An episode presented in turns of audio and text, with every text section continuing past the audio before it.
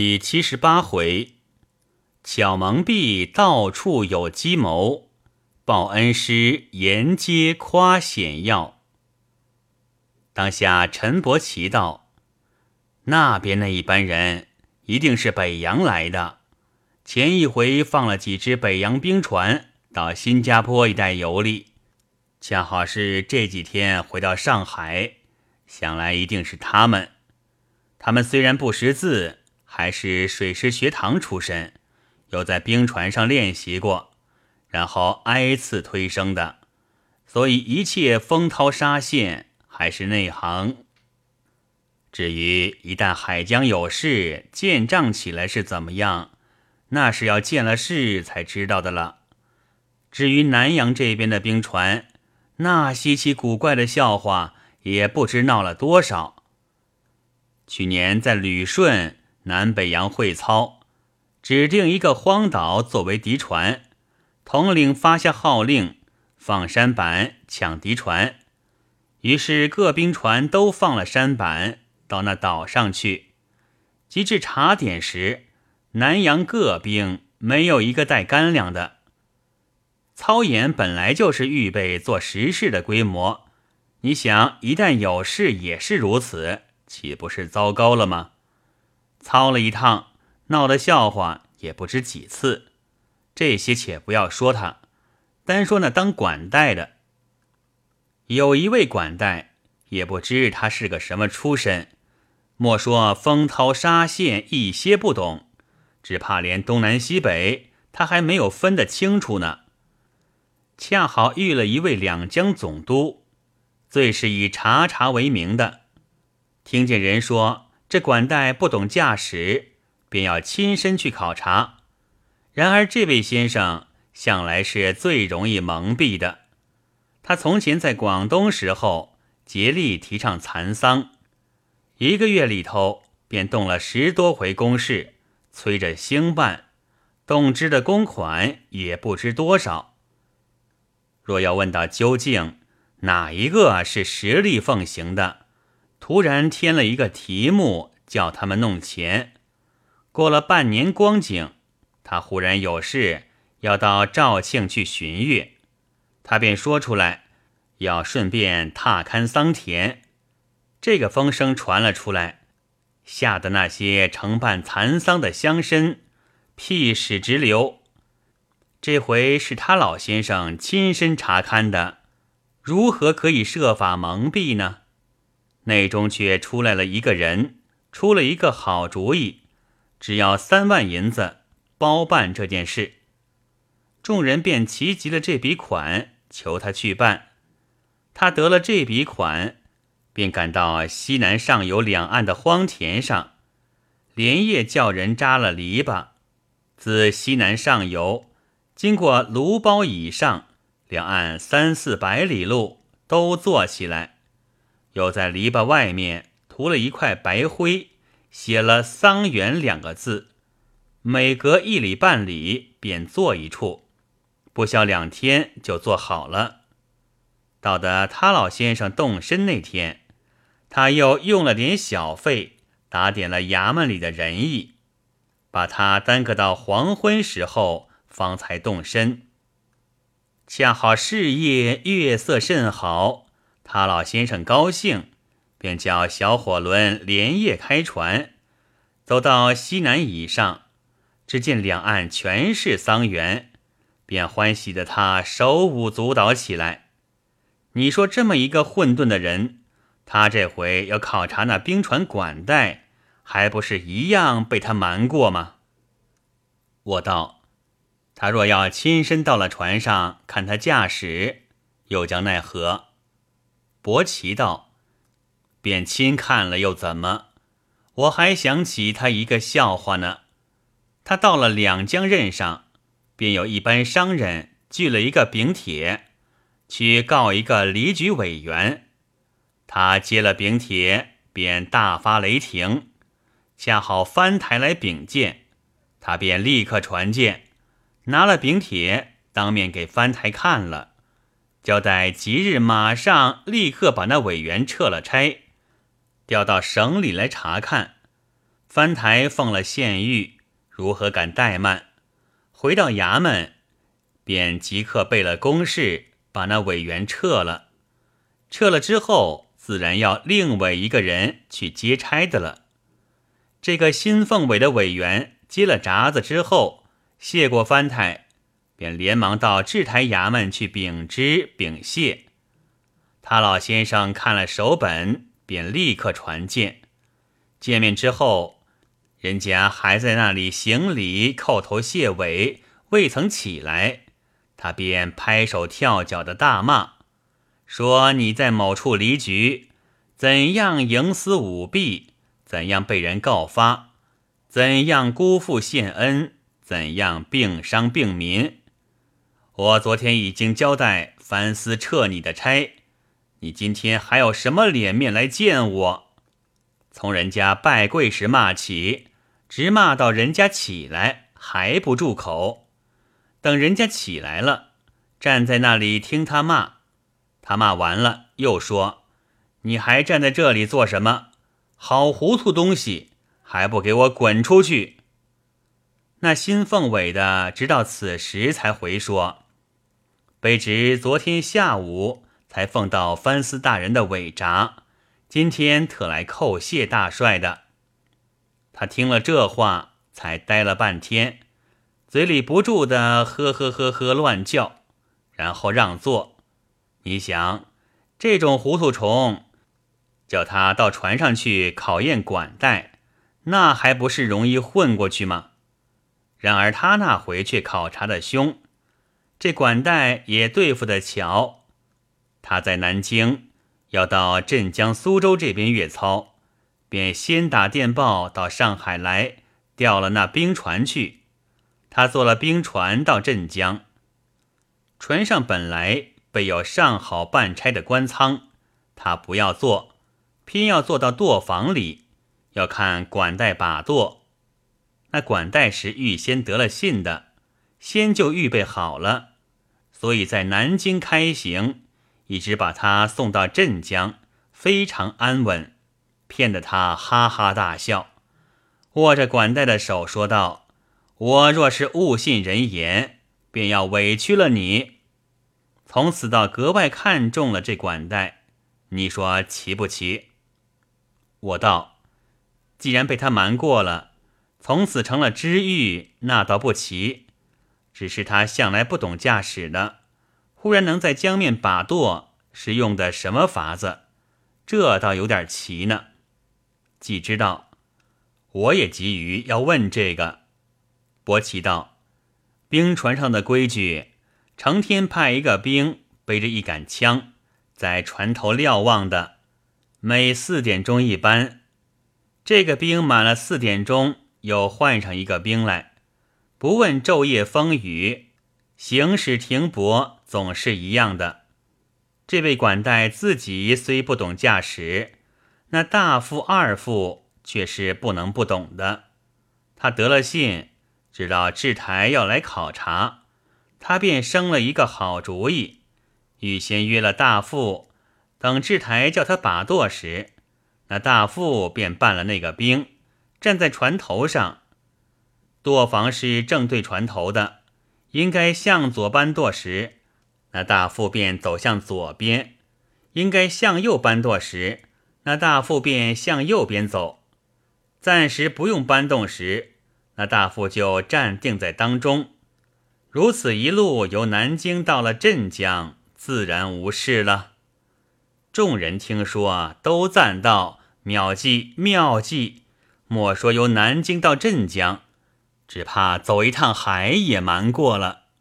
伯奇道：“所以他才从此得了意，不到一年便做了南洋水师统领啊。”我道：“照这样蒙蔽，自然任谁都被蒙蔽住了。”伯奇道：“不然，那位治军是格外与人不同的，就是那回阅操，阅到一个什么军，这什么军是不归标的。”另外立了名目，为了一个候补道去练起洋操来，说是练了这一军，中国就可以自强的。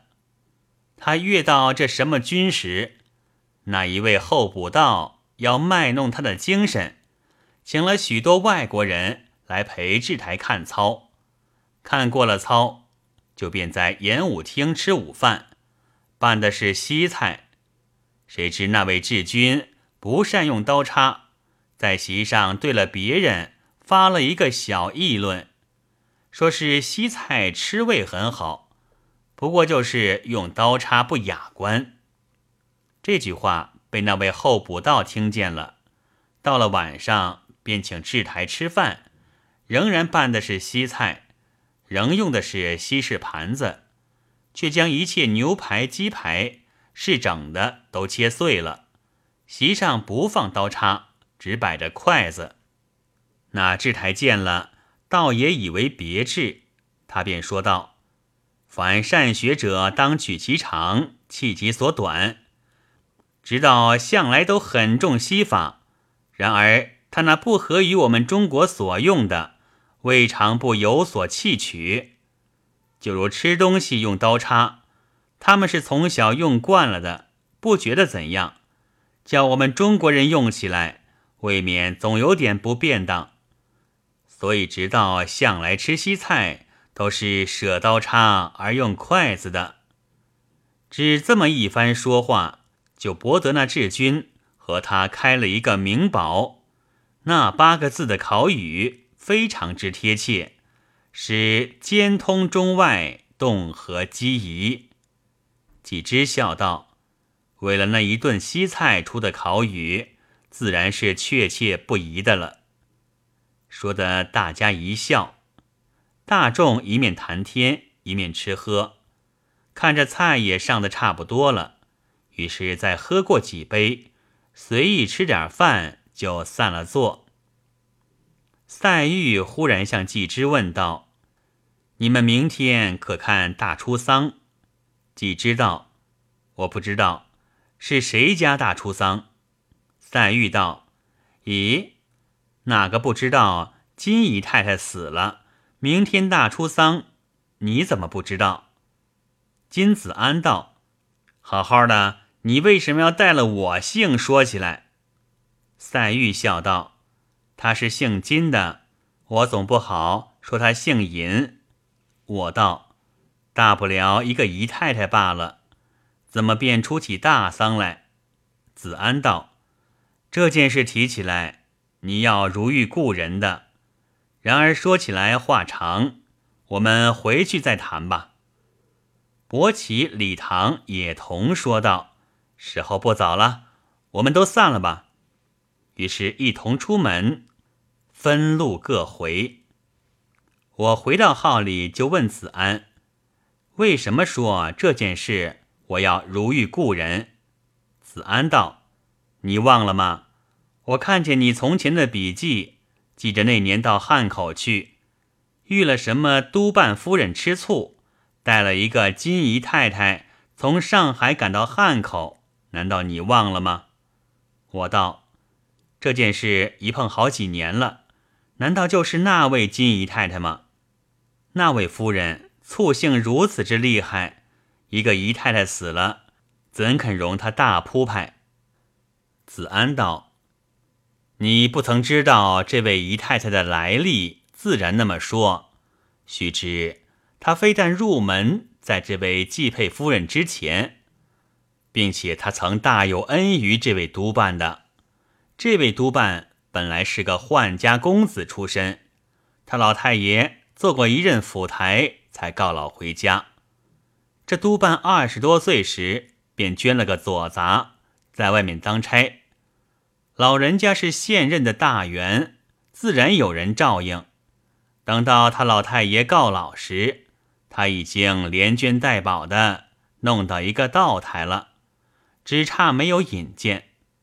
因为老子回家享福了，他也就回家鬼混。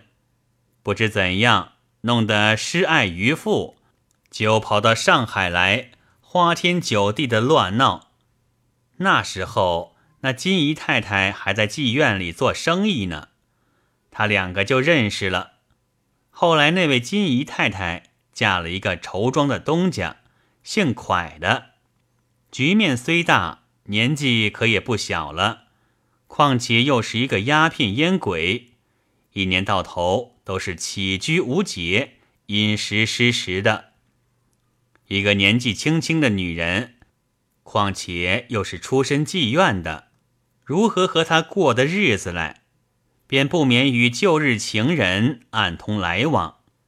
这位督办那时候正在上海游手好闲，无所事事，正好有功夫做那些不相干的闲事。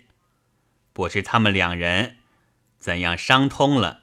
等到六月里，那位蒯老太太照例是要带了何家人到普陀烧香的。本来那位姨太太也要跟着去的，她偏有计谋，悄悄的。只对那鸦片鬼说：“腹中震动，似是有喜。有了这个喜信，老太太自然要知道的。便说，既是有喜，恐防动了胎，就不要去了，留下他看家吧。这么一来，正中了他的下怀。等个人走过之后，他才不慌不忙的收拾了许多金珠物件。”和那位督办大人坐了轮船，逃之夭夭的到天津去了。从天津进京，他两个一路上怎生的蒙天试地，这是我们旁人不得而知的。但知道那督办答应过他，以后如果得意，一定以砥礼相待。我道：这又怎么能知道的呢？子安道：你且莫问。听我说下去，自然有交代呀。他两个到京之后，就仗着蒯家带出来的金珠，各处去打点。天下事自然钱可通神，况且那督办又是前任二品大员之子，银意事意总还多，被他打通了路子，拜了两个阔老师，引荐下来。就得了一个记名简放，他有了这个引子，就格外的打点，格外的应酬。不到半年，便放了海关道，唐灾蝗灾的带了家眷出京赴任。到了地头，自然有人办差，打好了公馆。新道台择了接印日期，搬了红玉出去。到了良时吉日。便聚了朝衣朝官到衙门接印，再过几天，前任的官眷搬出衙门，这边便打发轿子去接姨太太入衙。谁知去接一次不来，两次不来，新道台莫名其妙，只得亲身到公馆里问是什么事。这位金姨太太面罩重霜的，不发一言。任凭这边赔尽小心，那边只是不理不睬，急得新道台没法儿，再三的柔声下气去问。姨太太恼过了半天，方才冷笑道：“好个砥礼相待，不知我进衙门该用什么礼？就这么一声轿子就要抬了去。我以为就是个丫头，老远的跟了大人到任。”也应该消受得起的了，却原来是大人待敌之礼。新道台听了，连忙说道：“该死，该死！这是我的不是。”又回头骂伺候的家人道：“你这般奴才，为什么办差办得那么糊涂？又不上来请示？一般王八都是饭桶，还不过来认罪？”在那里伺候的家人有十来个。便一字儿排列在廊檐底下，行了个一跪三叩礼，起来又请了一个安。这一来，才得姨太太露齿一笑，道：“没脸面的，自己做错了事，却压着奴才们代你赔礼。”新道台得了这一笑，如奉恩诏一般，马上吩咐备了执事及绿泥大轿。姨太太穿了披风红裙到衙门去了。自从那回事出了之后，他家那些人传说出来，人家才知道他抵礼相待之事。我道：“这等相待，不怕僭越了吗？”子安道：“岂但如此，他在衙门里一向都是穿的红裙。后来那督办的正室夫人也到了，唐时仍然如此，未免嫡庶不分。然而叫他不穿，他又不肯。后来想了一个变通办法，姨太太穿的裙。”仍然用大红裙门，两旁打白剪的，用了青黄绿白各种艳色相间，叫做月华裙，还要满镶裙花以掩那种杂色。此刻人家的姨娘都穿了月华裙，就是他起的头了。后来正式死了，在那督办的意思是不再娶的了，只把这一位。受恩深重的姨太太扶正了，作为辽报捐哀，倒是他老太爷一定不肯，所以才续娶了吃大醋的那一位。那一位虽然醋心重，然而见了金姨太太，倒也让他三分，这也是他饮水思源的意思。此刻他死了，他更乐得做人情了，还争什么呢？我道：“这位先生不料闹过这种笑话。”子安道：“他在北边闹的笑话多呢。”我道：“我最喜欢听笑话，何妨再告诉点儿给我听呢？”子安道：“算了吧，他的事情要尽着说，只怕三天三夜都说不尽呢。时候不早了，要说等明天空了再说吧。”当下各自归寝。到了次日，我想什么大出丧，向来在上海倒不曾留心看过，倒要去看看是什么情形，便约定季之，要吃了早饭一同出去看看。季知道，知他走哪条路，到哪里去碰他呢？子安道：“不消问的。”大马路、四马路是一定要走的。于是我和季之吃过早饭，便步行出去，走到大马路，自西而东，慢慢的行去。一路走过，看见几处设路记的，什么油漆字号的、木匠做头的、煤行里的、洋货字号里的，个人分着帮，摆了猪羊祭盐。衣冠挤挤的在那里伺候，走到石路口，便远远的望见从东面来了。我和季之便站定了。此时路旁看的基于万人空巷，大马路虽宽，却也几乎有人满之患。只见当先是两个纸糊的开路神，几几乎高于岩旗。接着就是一对五彩龙凤灯笼，以后接二连三的齐罗扇伞、衔牌执事。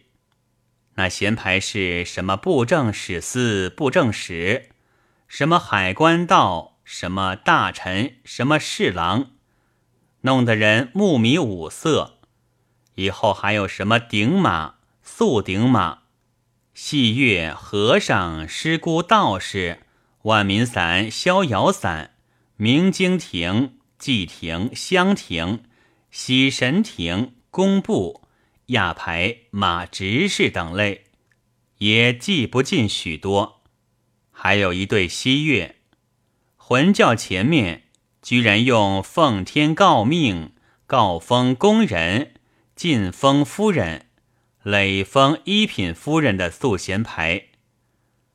魂教过后，便是棺材，用了大红缎子平金的大棺罩，开了六十四台棺材之后，素衣冠送的不计其数，内卷轿子足有四五百乘，过了半天方才过完，还要等两旁看热闹的人散了，我们方才走得动。何计之绕行到四马路去？谁知四马路预备路记的人家更多，什么公司的，什么局的，什么站的，一时也记不清楚。我和季之要找一家茶馆去歇歇脚，谁知从第一楼起至三万昌止，没有一家不是挤满了人的，都是为看大出丧而来。我两个没法儿，只得顺着脚打算走回去。谁知走到转角去处，又遇见了他来了。我不觉笑道：“犯了法的有游街示众之物，不料这位姨太太死了，也给人家抬了棺材去游街。正是任尔铺张夸伐乐，有人指点笑游街。”未知以后还有何事，且待下回再记。